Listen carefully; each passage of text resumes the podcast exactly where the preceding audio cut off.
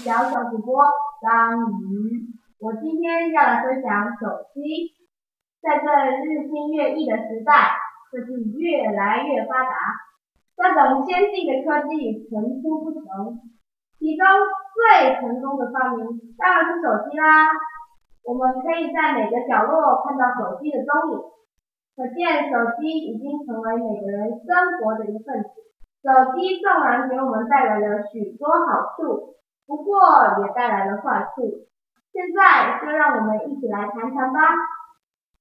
有了手机，即使我们的距离再遥远，都可以和家人、朋友通话，甚至可以下载一些免费的社交软件，像是脸书、Messenger 等，让我们随时随地和别人聊天，认识新朋友。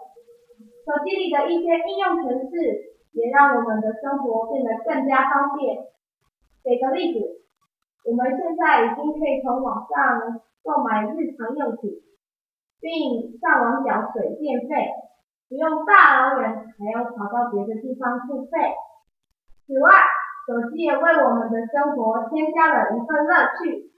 无聊时，我们也可以通过玩游戏来打发时间。另外，手机也可以让我们听听音乐。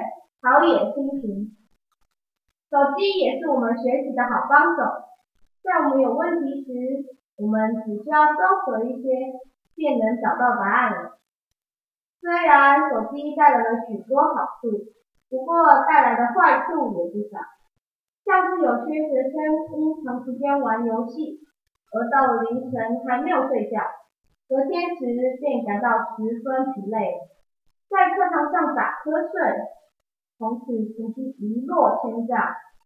手机带给我们最严重的坏处，就是我们随处可见的低头族。即使是大家聚在一起用餐时，我们还是会看到所有人低着头按着手机。